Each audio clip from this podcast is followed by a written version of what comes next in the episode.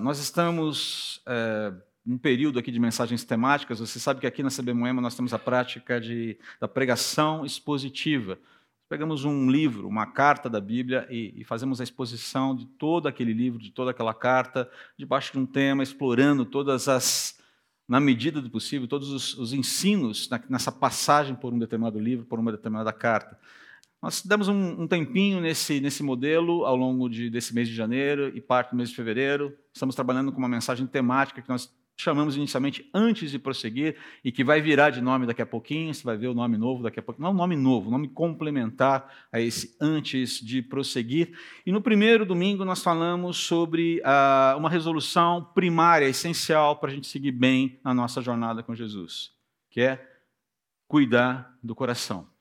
Ah, esse material, basicamente toda. A, a, eu tenho, preciso fazer menção disso aqui, é uma, uma boa propaganda. Boa parte do material que eu tenho estudado, que eu tenho lido para a preparação dessas mensagens, eu tenho encontrado no site Conexão Conselho Bíblico, que foi criado, é mantido, é fruto de pesquisa incansável de uma missionária da Palavra da Vida, Maria Cecília Alfano, querida irmã em Cristo, querida amiga minha, da Helene. O trabalho dela é sensacional, é focado na área do aconselhamento bíblico, vários temas muito preciosos ali sendo tratados biblicamente de maneira apropriada, muitos artigos, muitas indicações de bons livros para você ler.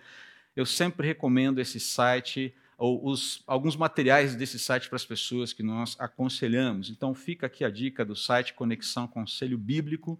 Boa parte, uma grande parte do material que eu tenho estudado para essa série tem sido é, tem, tem, tem a sua origem ali, né, do fruto da pesquisa da Maria Cecília, é, um, uma compilação muito boa de textos, artigos e também é, alguns livros que a gente às vezes nem conhece, nem sabe que existem, tá bom? Muito bem. Eu só reforçar aqui o meu alerta e o desafio feito na semana passada. O que eu estou compartilhando com vocês é algo que eu estou vivendo. É um autoexame, é algo que eu estou passando, é algo pelo qual eu estou me submetendo diante do Senhor. Então, enquanto eu falo para você, tenha em mente que eu já estou aqui refletindo sobre essas questões com as quais, sobre as quais eu estou compartilhando com você. E o desafio é que você uh, se abra para esse exame também, que você converse com Deus a partir do que a palavra está tá te desafiando, sem parar para pensar, nossa, como seria bom que o meu primo, o meu concunhado, o meu vizinho, o Noro, né? estivesse aqui para ouvir isso. Né? Nossa, como fulano deveria estar aqui para ouvir isso? Eventualmente, ele também precisa ouvir isso. Mas a primeira pessoa que deve ouvir é você. Semana passada, então, nós falamos sobre cuidado, a resolução primeira que nós precisamos ter, cuidado no nosso coração. E o que nós vimos aqui, próximo slide, é que nós não podemos confiar no nosso coração, que nós devemos guardar o nosso coração e que nós devemos alimentar sabiamente, a partir da palavra de Deus, no relacionamento com o Senhor Jesus, o nosso coração. Certo? Ok? Basicamente é isso. Hoje nós vamos seguir com o checklist para prosseguir. Próximo slide que vai aparecer para você aqui. E o tema de hoje é examine-se com honestidade. Essa é uma outra resolução que nós precisamos ter na nossa caminhada cristã. Examinarmos-nos com honestidade. E por que a gente precisa fazer isso? Porque nós somos tendenciosos quando nos olhamos no espelho. Falando de forma figurada aqui.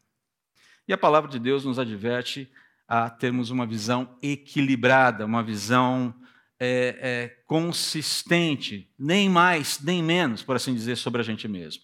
E o ponto de partida nesse exame honesto de, de nós mesmos, de si mesmo, é aceitar o fato de que nós não somos imunes à tolice. Próximo quadro aqui para você. Nós não somos imunes. Nós precisamos admitir que a gente não é imune à tolice.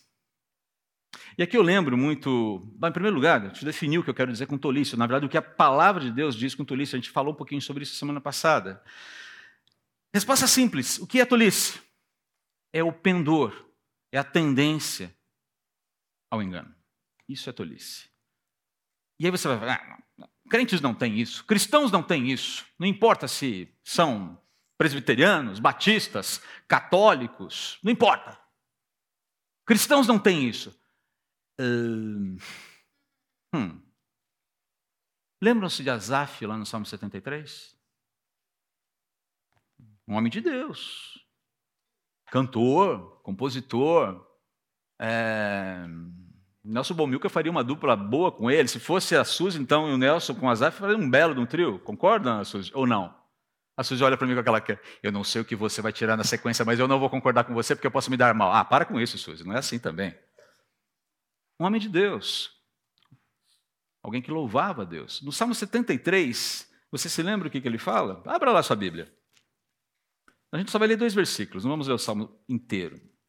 Salmo 73, versículos é, 21 e 22, que na verdade é a dobradiça desse salmo aqui, é onde ele, opa, aqui alguma coisa aconteceu. O que acontece com Asaf ali no Salmo 73? Ele vinha absolutamente afligido, ele estava indignado, porque o ímpio prospera, o corrupto se dá bem. E nós que vivemos de forma justa, que procuramos seguir ao Senhor, que procuramos viver integridade, só levando ali sarrafada na moleira. Você sabe que é moleira, né? Aquele buraquinho que a criança tem aqui, fechou ainda toda, toda, toda a parte do crânio aqui em cima. Você só levando ali o tempo todo. Eu cansei da minha integridade, porque não está valendo a pena. Quando ele chega ali no versículo 21, alguma coisa acontece. Olha só. Quando meu coração. Uh, vem falando, né? Olha, poxa vida, o ímpio só se dá bem, a coisa. Ele, ele vem num, num, desânimo total. E quando che, chega ali no versículo 20, ele fala. Uh, 21, ele fala: Quando meu coração estava amargurado e no meu íntimo curtia a inveja. Não é curtir no sentido de achar legal, é curtir no sentido de tratar a inveja, de ficar dando tratamento à, igreja como, inveja como se curte o couro, por exemplo. Deixar sabe, apurar bem, sabe, assentar bem. E aí chega no versículo 22, uh, eh, ele fala o seguinte: Eu era um insensato e ignorante. Minha atitude para contigo, para com Deus, era semelhante a de um animal irracional, a uma besta fera. Ele fala assim: percebi que o meu coração se amargurou. Ou seja, ele falou, ele admite honestamente, depois de um exame, ele se discerniu ressentido contra Deus porque Deus não agiu do jeito que ele esperava. Cadê a punição do mal, Deus? Cadê a punição do ímpio? Cadê a sarrafada no corrupto? Cadê o juízo final, pô? Minha. Coração ressentido, coração amargurado. Ele viu, estava despedaçado por dentro. Oh, pudera. Agora, olha só o diagnóstico que ele faz no versículo 22, voltando aqui. Fui tolo estava embrutecido, ignorante, sem conhecimento. E aos teus olhos, Deus, eu devo ter parecido como um, um bicho do mato. Já se encontrou com um bicho selvagem? Assim, você deu de cara com ele, ele lá, ele, ele olha para você, o que, que ele faz? Oi, você veio tomar um café? Vamos, sentar aí. Não é o castor de Nárnia. O que, que ele vai fazer? Ele vai te atacar, ele vai te reagir, ele vai. Opa! A ideia aqui, é, eu pareci com esse bicho que te mostra os dentes. Tolice, eu me enganei. Azaf admite aqui que foi agente do seu próprio engano, da sua tolice. Se você segue o salmo, você vai ver que a conclusão dele no final é, é de que o ímpio não vai resistir ao acerto de contas com Deus. Deus não vai deixar o ímpio impune para sempre. Ele não vai deixar de tratar maldade para sempre. Pode ser uma coisa desesperadora num primeiro momento, a gente olha para o cenário da vida e fica um pouco aflito com tudo que está acontecendo, mas Deus garante que ele vai fazer acerto de contas. Quando? Aí é com ele. Então perceba aqui, o foco aqui é a tolice. Um homem de Deus se vê é, absolutamente cheio de ressentimento contra Deus, tendo que lidar com o seu coração, e no momento em que ele entende o que aconteceu, ele fala: Eu fui tolo, eu fui o responsável pela minha tolice. Permitam-me aprofundar aqui um pouquinho mais esse ponto. Vai ficar mais claro à medida que a gente caminha aqui. Próximo slide. E aqui eu sou devedor aqui desse artigo do Paul Tripp, Você está se enganando, que foi escrito em 2010, foi traduzido e publicado no site e pródigo, alguns chamam de ai pródigo, ok, fica aí a teu critério. E, e eu trabalhei em cima desse, desse, desse texto do, do, do, do, Tripp e desenvolvi o restante da mensagem, é, dando embasamento bíblico, porque na, na, sua origem o texto não tem nenhuma referência bíblica, mas ele é muito bom. Olha só o que o Tripp fala nesse, nesse artigo. Existe muito conhecimento a ser aprendido, mas a sabedoria é uma mercadoria rara. Ele não está falando de inteligência, ele está falando de sabedoria, são coisas distintas. Por quê? Porque a sabedoria é uma das primeiras casualidades do pecado. E aqui eu preciso fazer um parêntese. O que é casualidade do pecado? Vítima. A sabedoria é uma das primeiras vítimas do pecado. Não é a primeira, porque a primeira é a verdade. A verdade é a primeira grande vítima do pecado. Você se lembra daquela afirmação de Jesus a Pilatos, ali, ali em João capítulo 18, versículo 37? Quando Jesus vira para ele assim: ah, De fato, nasci e vim ao mundo com uma finalidade. Qual era a finalidade? Testemunhar a verdade. Aqueles que são da verdade, ouvem a minha voz. Essa foi a finalidade da encarnação. Vindicar a verdade. O que Jesus afirma aqui em João 18,37 é muito sério. Amar a verdade significa dar ouvidos a, e crer em Jesus, o autor da vida, a, de quem a, a verdade emana, de quem a verdade depende. E é nisso que reside o fundamento da verdadeira sabedoria. Sem verdade não existe sabedoria. Sem Deus, sem Cristo, o que se tem são fragmentos de verdade que vão fazer cada vez menos sentido à medida que você tenta entender o que é a realidade. Queridos, a jornada da filosofia, distanciada da teologia, é, é, um exemplo disso. Fragmentos de verdade. É aquela história do relógio que dá a hora certa duas vezes por dia. Essa é a questão aqui. Mas na maior parte do tempo, o relógio dá a hora errada. Então percebe, quando você tenta descobrir o que é verdade, distanciado de quem é o autor da vida, você vai ter fragmentos de verdade e não vai conseguir fechar os pontos. Se a verdade é vitimada com o pecado, como o Paul Tripp está falando aqui, a, a, sabedoria, que é dependente da verdade, também é vitimada. Na verdade, está falando da sabedoria, desculpe. Mas voltando ao texto do Tripp, tá? é difícil de admitir, mas nada é mais verdadeiro. O pecado reduz todos nós a tolos. Desculpe te dar essa notícia. E eu estou nessa, eu estou aqui, no meio desse negócio aqui também, tá? E aí vem a frase que me chamou mais atenção aqui. E a verdade é que não há maior vítima, ou não há vítima maior da sua tolice do que você mesmo. Você lê a história do pecado de adultério de Davi e diz a si mesmo: no que ele estava pensando? Ele realmente achou que escaparia disso? Ele se esqueceu completamente de quem ele era? Ele pensou que Deus ia ficar parado e deixar isso acontecer? Mas Davi não é um caso extremo da insensatez levada às últimas consequências. Você vê evidência dessa mesma tolice em nossas vidas diariamente. E aí alguém pode replicar: como assim? A gente vê evidência dessa mesma tolice na nossa própria vida diariamente. Ah, André, que exagero, para com isso. Vamos dar uma olhadinha nas evidências antes de achar que isso é um exagero e que isso não diz respeito a gente? Depois você pode concluir se sim ou se não, tá bom? Então vamos às evidências aqui. Primeira delas, egocentrismo é uma das faces da tolice. E como eu disse, aqui eu estou desenvolvendo mais um pouquinho o artigo do Paul Tripp. Sou devedor ao artigo do Paul Tripp aqui, que é muito bom, como eu disse. Tá? Então a primeira evidência é o egocentrismo. O que é o egocentrismo? É a condição da pessoa egocêntrica. E o que é o egocêntrico? É aquela pessoa que exibe atitudes, comportamentos voltados, sobretudo, para si mesmo, demonstrando qualquer nível de insensibilidade ao outro e às necessidades do outro. É isso que é o egocêntrico. Se você pega aqui o texto de 2 Timóteo, capítulo 3, versículos 1 a 5, Paulo descreve muito bem esse perfil do egocêntrico. Olha só.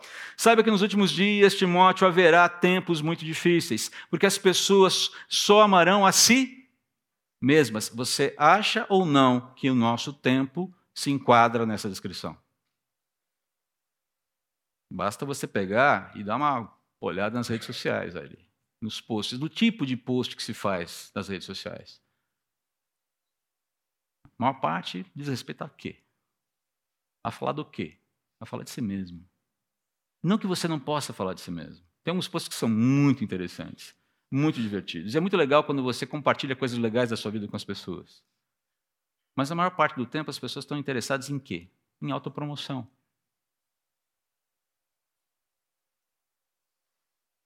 Temos que pesar até que ponto isso faz sentido ou não. Não estou dizendo que toda autopromoção é ruim, mas a gente vive numa época de excessos. Né? E, amarão a si mesmos e ao dinheiro. Estamos esquecendo do dinheiro aqui. Não podemos esquecer aqui do dinheiro. Serão arrogantes e orgulhosas, zombarão de Deus, desobede desobedecerão a seus pais e serão ingratas e profanas. Não terão afeição nem perdoarão, caluniarão, outros e não terão autocontrole. Uau, numa época de cancelamento, isso aqui faz o maior sentido, né? Serão cruéis e odiarão o que é bom. Hum, nem vou comentar. Trairão os amigos, serão imprudentes e cheias de si. Destaquei dois em amarelo aqui que já vou comentar rapidinho. E amarão os prazeres em vez de amar a Deus. Serão religiosas apenas na aparência. Perceba que Paulo está descrevendo essas pessoas Toda, toda, todo esse quadro bastante terrível aqui está revestido de religiosidade.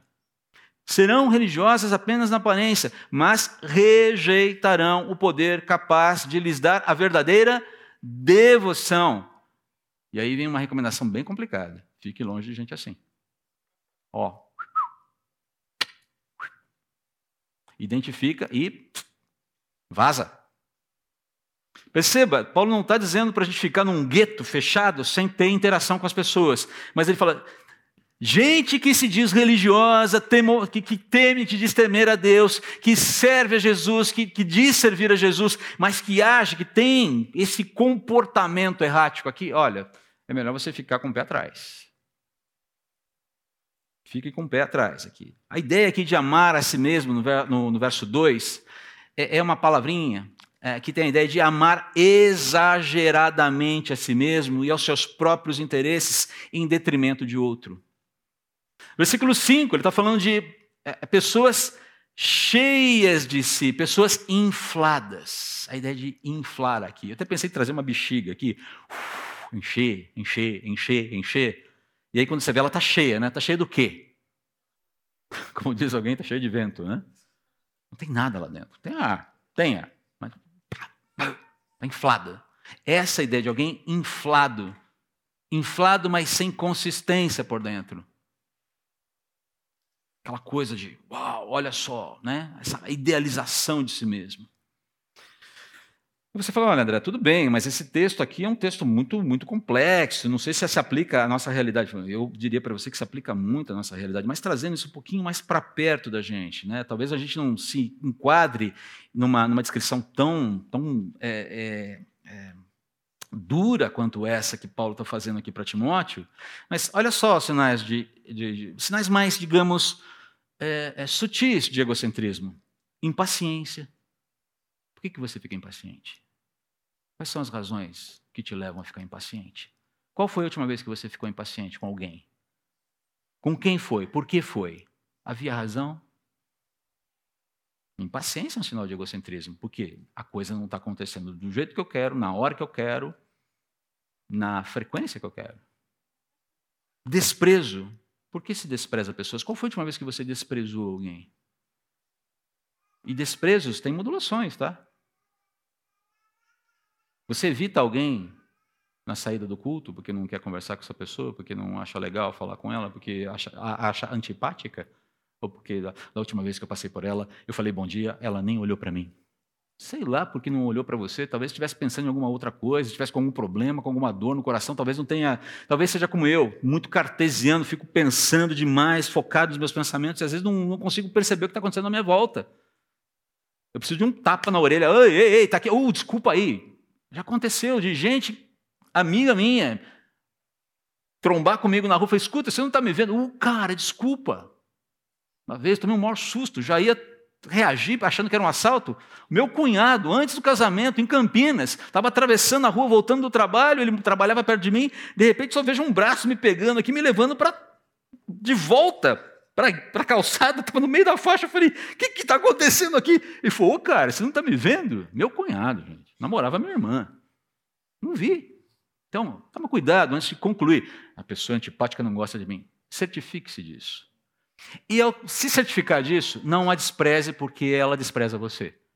Porque você não paga o mal com o mal, você paga o mal com o bem. É isso que a Bíblia fala, pelo menos. Tenta cobrir essa distância. Você teve uma dificuldade comigo? Te fiz alguma coisa? Mas uma pergunta sincera. Resolve o problema. Insensibilidade. De todos os níveis. A pessoa está passando por alguma dificuldade, aquela história lá de. Uh, você quer ver um, um, um, exemplo de egoísmo? Eu vou ter que pegar e bater na minha classe, a classe masculina. Né? Você está lá num dia cheio de dificuldades, a tua esposa cheia de, Sabe aquele dia em que parece que nada dá certo? Nada dá certo. Um monte de coisas acontecendo. E vocês estão lá envolvidos com as tarefas de casa, por alguma razão, é alguma coisa. E, e de repente está lá aquela, aquela, aquela pia da cozinha que está transbordando louça para fora. Está transbordando. E você começa a se incomodar, marido, porque como é que ela não dá conta de limpar essa cozinha? E de repente ela está atrapalhada, ela não está dando conta. Tem alguma, tem alguma situação. Por que, que a louça é, é, responsabilidade da esposa? É isso que eu não consigo entender. A responsabilidade é, é, a louça é a responsabilidade da família, porque todo mundo suja, na é verdade. Passa uma escalinha lá, limpa. O que, que você faz lá? O que, que você vai fazer nessa hora, amigão? Está difícil? Está complicado? Arregaça as mangas, vai lá e lava a louça. Ninguém vai morrer por causa disso. E lave bem, tá? Faz como meu avô fazia, que pegava o copo, tomava água, passava uma, uma aguinha, devolvia ela. Quando a gente ia ver, depois de uma semana, mas só tinha digitais no copo. Ai, meu pai, cada vez que eu chegava na casa do meu avô, via aquele copo, eu falava, aqui, deixa eu lavar isso aqui. Precisava pegar e passar bombril para tirar as digitais do, do Voluiz, do copo. Ah, reações inapropriadas. No trabalho, em casa. Em casa é clássico, né? Você sempre tem uma reação inapropriada em casa. Alguém fala alguma coisa que você não quer ouvir, na hora que você não quer ouvir, e você reage mal. E dá um xelepe-xelepe. Ei, baixa a bola. Talvez você não tenha gostado de ouvir, talvez não tenha sido talvez não tenha nem sido adequado, mas veja lá como você reage. Pensa nas suas reações. Intransigência. Se não for do meu jeito, se não for na minha hora, bah, não faz. Cuidado com isso. E, gente, pense em você, tá? Não, é, de fato, lá em casa, meu pai, minha mãe, meu irmão, minha irmã, meu filho, minha filha, meu tio, meu avô. Você. Desencorajamento. É uma forma de egocentrismo. Quando você usa as fraquezas do outro contra o outro. Ira. A gente tem que ter uma sequência de estudos só sobre ira aqui na igreja. Não porque eu estou dizendo que você é irado, mas porque o assunto é necessário. Autocomiseração, isso é um clássico. O que é autocomiseração? Pena de você mesmo. Ah, ficam me machucando. Poxa vida. Falam coisas. Não, meu pai não me deixou na festa hoje. Meu pai não me deixou. Meu pai não trocou meu telefone 14 por um 15. Eu não acho isso justo. Isso não é legal cresce, né, meu? Sabe, aquela, aquela, tu, sabe, ficar doloridinho por qualquer coisa? É... Mãe, você não fez a sobremesa que eu queria? Mãe, você não passou minha camisa? Bem, cadê aquela calça que eu preciso usar para a reunião de hoje? Sabe essas coisas? Sabe? Ah, agora já falei da ira, na verdade, né? Mas essa coisa de ficar sentindo pena de você mesmo, sem razão. Aliás, a gente tem razão para sentir pena da gente mesmo? É uma pergunta, tá? Deixa eu ter que ir para frente aqui. Segunda faceta, segunda evidência de que nós somos é, é, é, suscetíveis da tolice. Autoilusão. O que é autoilusão? Vamos olhar aqui em Isaías, capítulo 5, versículos 20 a 21. Que aflição espera os que chamam o mal de bem e o bem de mal, a escuridão de luz e a luz de escuridão, o amargo de doce e o doce de amargo. Que aflição espera os que são sábios aos próprios olhos e pensam ter entendimento. Assim como o fogo consome a palha o capim seco se desfaz com a chama, suas raízes apodrecerão e suas flores murcharão, pois rejeitaram a lei do Senhor dos Exércitos, desprezaram a palavra do Santo de Israel. A, a, autoilusão é aquela atitude de, de, que procura repaginar o erro, tentando conferir ao erro uma cara de legitimidade, uma cara de legalidade. É essa torção que o texto de Isaías está falando aqui. É aquele famoso fazer a coisa certa da maneira errada, seguido daquela racionalização, os fins justificam os meios. Quer ver um exemplo bíblico sobre isso? Um personagem bíblico que fez isso direto? Saul. Lembra de Saul?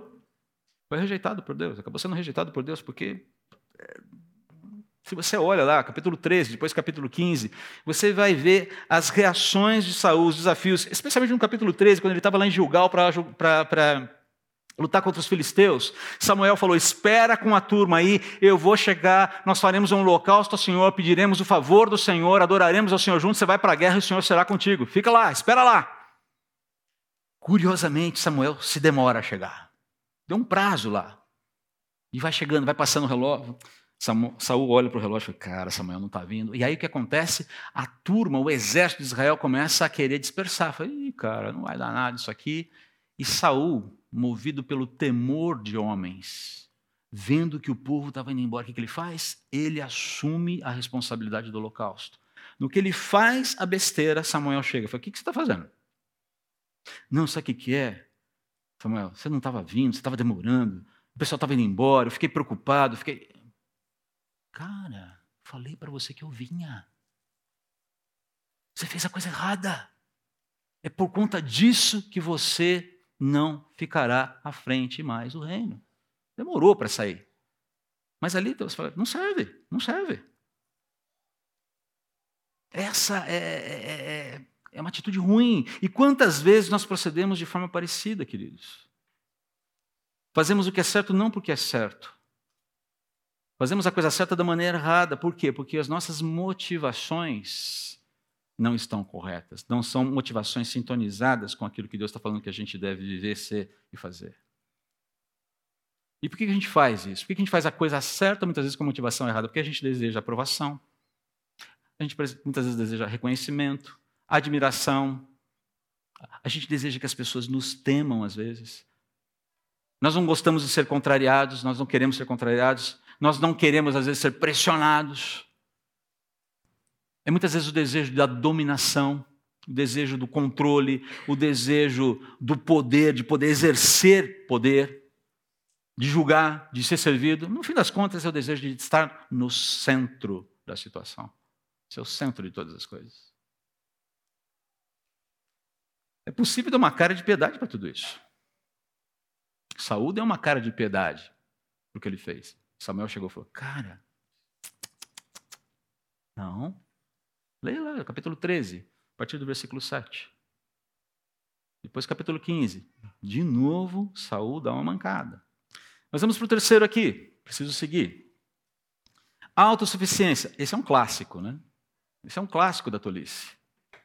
Ah, quem vive isolado se preocupa apenas consigo e rejeita todo o bom senso. Provérbios 18:1.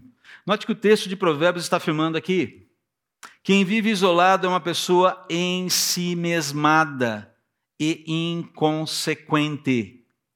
É uma pessoa que despreza, que descarta, que desvaloriza o propósito e a beleza dos relacionamentos. É uma pessoa ensimesmada porque vive apenas para si, ou prioritariamente para si e os seus desejos, onde o outro, além de não importar, eventualmente é tido como um estorvo, como uma chatice, como um peso. Especialmente quando interfere na sua vida. E é inconsequente porque não se importa com as consequências do seu estilo de vida, nem para si nem para os outros. Ele está tranquilo. Eu me basto. Tem uma frase que eu, que eu ouço no interior, que é muito curiosa. Aqui em São Paulo nunca ouvi, mas no interior é comum. Nasci pobre, pelado, sozinho. Vou morrer pobre, pelado, sozinho. Ninguém tem nada a ver com isso. é o autossuficiente. É o autossuficiente. O que ocorre é que Deus, e nós precisamos lembrar disso, é um ser relacional e nos criou com essa característica. As pessoas da Trindade estão num eterno relacionamento de amor umas com as outras, onde elas exaltam umas às outras. A teologia chama isso de pericorese. Não precisa lembrar do nome, mas esse, é, o termo existe, porque essa realidade está lá. E quando Deus criou o ser humano, a sua imagem, a sua semelhança, ele comunicou esse atributo ao ser humano, a necessidade de relacionamento a disposição, a, a, essência de precisar e ter que se relacionar, a capacidade de se associar e se identificar com o outro. Com Deus num relacionamento vertical, com o próximo num relacionamento horizontal. Sabe como a autossuficiência tem se manifestado entre os cristãos? Cristãos. Só para citar um exemplo. Vou falar aqui dos cristãos, de uma forma geral. Na substituição, eu ia usar um adjetivo aqui, mas resolvi não usar, na substituição nefasta, sinistra, maligna, vamos colocar dessa forma, do viver comunitário, da celebração comunitária, nesse modelo presencial, pelo consumismo de espiritualidade online. O sujeito assiste seis cultos por dia e acha que está numa vibe tão legal com Deus. Estou surfando nas ondas da Espírito, do Espírito Santo. Uhul! Durante a pandemia, fez sentido acompanhar os cultos pela internet, queridos? Fez, sem dúvida alguma. Fez sentido, e faz sentido que alguém enfermo, por exemplo, Moisés, Bruno. Faz sentido, porque está hospitalizado, está em recuperação, está enfermo. Moisés. Mãe do Marcelo, pai da Axa. São pessoas enfermas, faz sentido. Pessoas com mobilidade reduzida até. Tem dificuldade muitas vezes de sair de casa, ok? É compreensível isso. Faz sentido que alguém assim continue acompanhando os cultos pela internet. E devem ser visitados sempre que possível pela, pelos irmãos da comunidade de fé. Como é que você está? O que você precisa? Precisa de amparo. Mas não faz o menor sentido, queridos, permanecermos nesse formato online se tudo que a gente quer é evitar o contato com o outro. Sabe o que é? Eu chego na igreja, eu não quero ficar falando com as pessoas. Eu não quero interação. Eu quero chegar, eu quero ouvir a palavra e quero ir embora. Sem troca.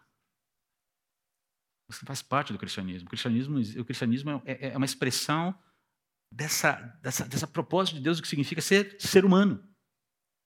E ser ser humano significa disposição para relacionamentos. O autossuficiente fala, não preciso, eu me basto, eu me garanto. Estou bem. Só preciso ouvir uma palavrinha bacana, joinha, que aqueça o meu coraçãozinho, que dê um, um foguinho aqui para aguentar a semana e sigo a vida sozinho. Está de bom tamanho aqui. Isso aqui é família. E família precisa estar junto do pai e ao redor da mesa do filho. Ok? Isso aqui é família. Ponha isso na sua cabeça.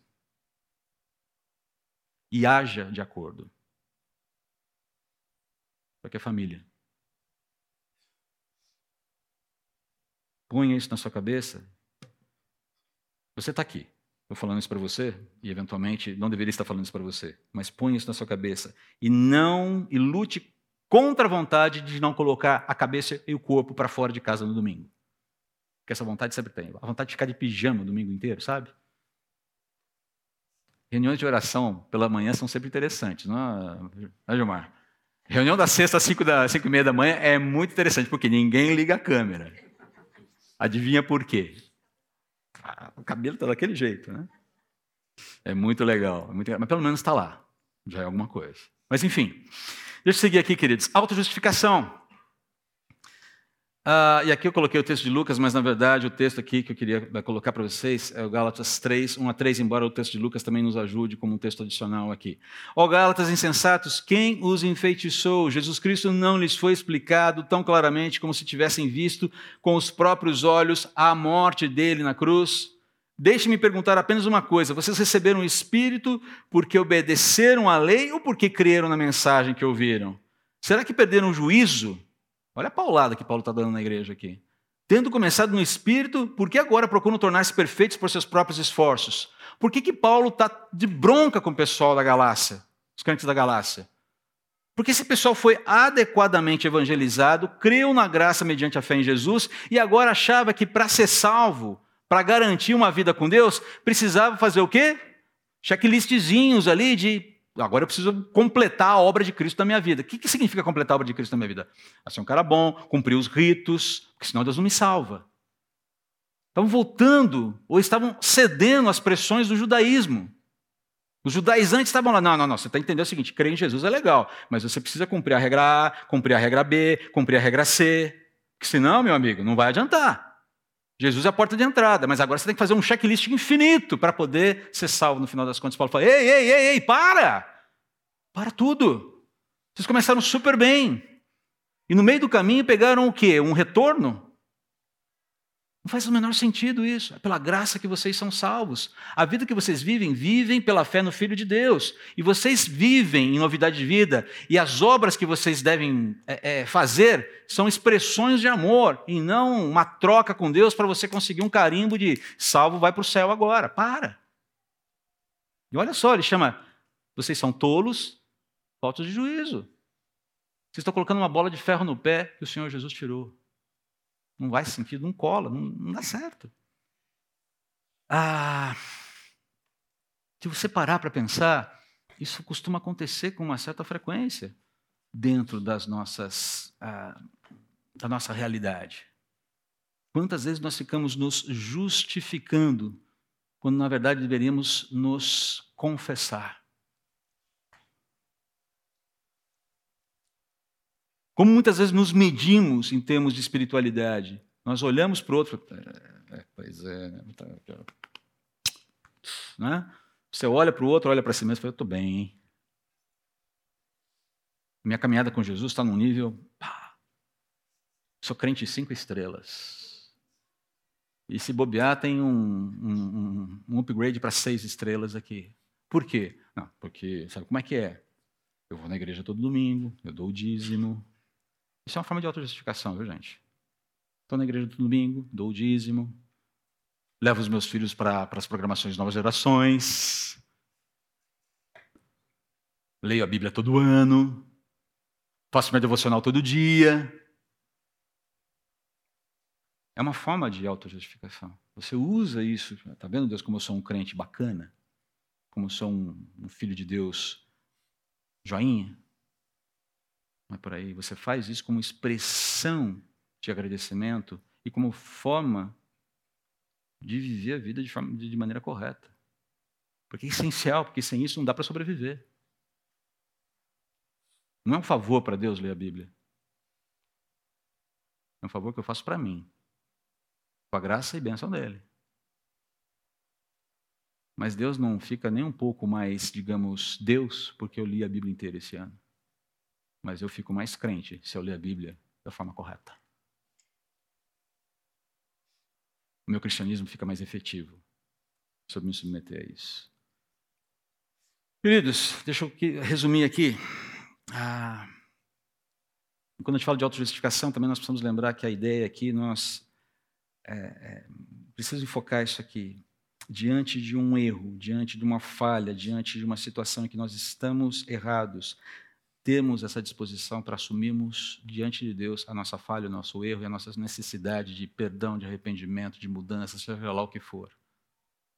Lembra aqui da, da parábola do, do fariseu e do publicano, ali em, em Lucas, Lucas 18, por isso que o texto está aqui.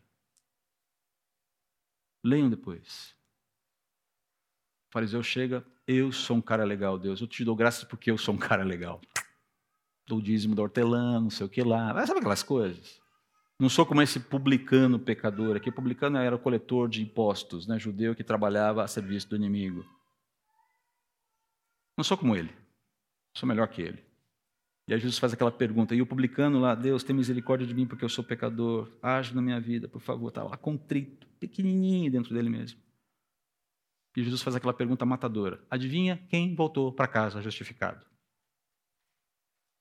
Não aquele que se justificou, aquele que foi justificado.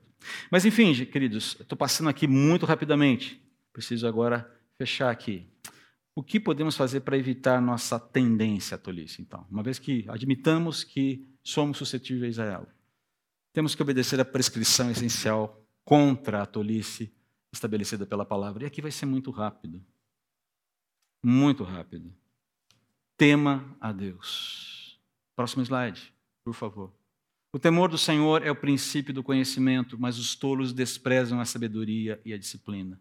Perceba que há um contraste aqui. Se você quer ser sábio, se você quer entender como se conduzir na vida, a reverência, temer a Deus, não é ter medo dele, medo, pavor. Algum pavor, algum medo, sim. Mas é, sobretudo, reverência profunda. Aquela reverência que te leva a querer se aproximar dele, mas com todo o cuidado, sabedor de que ele pode fazer da nossa vida o que ele bem entender. Ele é o dono da vida. Como eu costumo dizer que Deus é amoroso, mas Deus não é fofo. Não adianta você querer um Deus fofo, isso não existe. Um Deus de amor existe. Gosta daquela aquela frase do leão feiticeiro e guarda-roupa, né? Quando o castor, não o Túminos, no filme é o Túminos, mas no livro é o castor que fala assim: entenda o seguinte, entenda o seguinte, falando para os meninos. Aslan é bastante amigável, mas ele não é domesticável. Não queira domesticar Deus. Não vai dar certo. Queira um Deus de amor, mas não queira um Deus fofo. Tema o Senhor, o temer o Senhor, o temor do Senhor, a reverência a Ele, é o princípio do conhecimento. Sem isso, você não consegue entender a própria realidade. Mas os tolos desprezam a sabedoria e a disciplina, que advém ou que funcionam, que vem como um efeito colateral do temor a Deus. Tema Deus, próximo texto. O temor do Senhor é o princípio da sabedoria. O conhecimento do santo resulta em discernimento. Discernimento sobre o quê? Sobre quem Deus é, o que é a realidade, quem eu sou e o que eu estou fazendo nesse mundo e como eu devo proceder. Próximo texto. Tema Deus. O temor do Senhor é fonte de vida. É por isso que o coração precisa ser alimentado com o temor do Senhor. Porque se o coração é fonte, do coração procedem as fontes da vida, dependendo da, do que do está brotando nesse coração, você vai ter uma coisa ou outra. Uma água boa ou uma água ruim. O temor do Senhor é fonte de vida, ajuda a escapar das armadilhas da morte. Não significa que a gente vai. Não está falando de morte no sentido literal aqui, mas de uma maneira ah, mais abstrata dizendo que você vai ter uma vida mais útil, uma vida menos é, impactada pelos problemas que você mesmo poderia se causar. Você vai evitar problemas para si mesmo, essa é a ideia aqui, na medida do possível. Problemas virão, mas na medida do possível você não vai ser uma grande fonte de problemas para você mesmo. E por fim, um dos maiores, talvez o fechamento de ouro de Eclesiastes aqui. Aqui termina meu relato. Salomão falando em Eclesiastes sobre toda a sua jornada, ele começa falando vaidade das vaidades, tudo é vaidade, correr atrás do vento. Eu, o pregador, rei de Israel, me apliquei a fazer todo tipo de obra debaixo do sol. Então ele foi lá e se desfrutou de todos os prazeres da vida, ele fez todas as obras que um homem poderia fazer, ele se lançou a projetos acadêmicos, ele, ele, experimentou de tudo e mais um pouco num nível que poucos homens experimentaram. E quando ele chega no final, ele falou: tudo é vaidade, correr, ao vento, correr atrás do vento. Se Deus não estiver sustentando a equação da vida, a vida não fecha. O resumo da ópera, a síntese de Eclesiastes é: tema a Deus e obedeça a seus mandamentos, pois esse é o dever de todos, ainda que não façam. E aí ele arremata: Deus nos julgará por todos os nossos atos, incluindo o que fazemos em segredo, seja o bem, seja o mal. Somos pesados por Deus. Alguns serão pesados para condenação eterna, outros serão pesados para galardões. Mas o fato é que todos nós Somos pesados por Deus constantemente. É por isso que somos disciplinados muitas vezes. Tema a Deus. Essa é a senha. Reverencie a Deus. Coloque Deus, dê a Deus o espaço que Ele merece na sua vida. Sem isso não dá para continuar legal. Não funciona. Tripp vai terminar, eu quero terminar com algumas citações do Tripp, do Tripp, que são importantes e que arrematam bem essa ideia do segundo ponto aqui. Aqui está o que todos nós devemos encarar: o pecado nos reduz a tolos. Todos nós temos que encarar isso. Mas felizmente a história não termina aqui. Aquele que é a fonte última de tudo que é bom, verdadeiro, digno, justo e sábio é também um Deus de maravilhosa graça. É um Deus de amor, embora não seja um Deus fofo. Aqui acresce o meu. Você não será liberto de sua tolice pela educação ou experiência. Tem muita gente que discordaria disso, mas a palavra de Deus nos alerta sobre isso. Você não conseguirá sabedoria por pesquisas e análise. Inteligência, sim, sabedoria, não. Você receberá sabedoria por meio de um relacionamento com aquele que é sabedoria. Próximo slide. A afirmação radical da Bíblia é que a sabedoria não é um livro, um sistema ou um conjunto de ordens ou princípios. Não, a sabedoria é uma pessoa e seu nome é Jesus Cristo.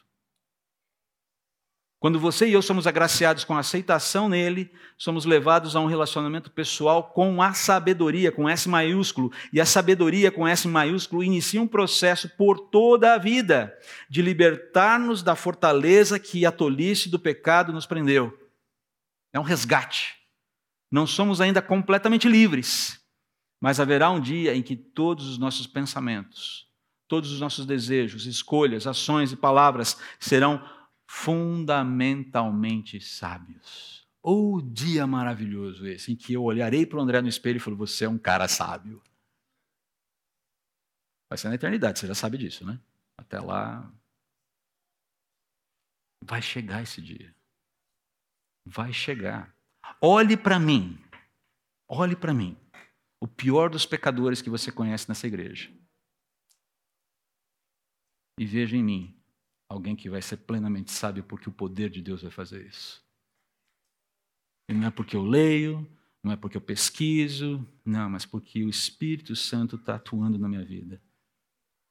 Pode fazer para me tornar mais parecido com Jesus. Não é o quanto eu conheço de teologia mas é o quanto a palavra de Deus transforma a minha vida. Essa é uma frase do Tripp muito marcante para mim. O propósito último da palavra de Deus não é informação teológica, mas transformação de coração e vida. Conheço muita gente que é um tigrão teológico, mas não tem vida nenhuma com Jesus. Porque não foi transformado pela informação que tem, mas que não virou conhecimento que habita no seu íntimo. Admita que você não é imune à tolice. Eu não sou. Minha esposa pode me dar testemunho para você tranquilo de quantas vezes eu sou tolo. Melhorou muito. Segundo ela, eu melhorei muito. Bastante. Há esperança, tá vendo? Continuo sendo tolo? Ah. E toda vez que você observar em mim um ato de tolice, eu quero te dar liberdade para me chamar a atenção. Mas em contrapartida, eu quero ter liberdade também de chamar sua atenção quando observar em você um ato de tolice. E vamos combinar uma coisa? Sem mimimi, tá bom? De Bíblia aberta, abrindo o coração e a mente para que o Espírito Santo trabalhe em nós. Tá combinado? Quero combinar, quero combinar não, quero convidar o grupo de louvor para a gente cantar a última música que tem muito a ver com essa disposição de se examinar e de se abrir para a transformação que Deus quer promover. E na sequência, eu impetrarei a bênção e nós estaremos despedidos.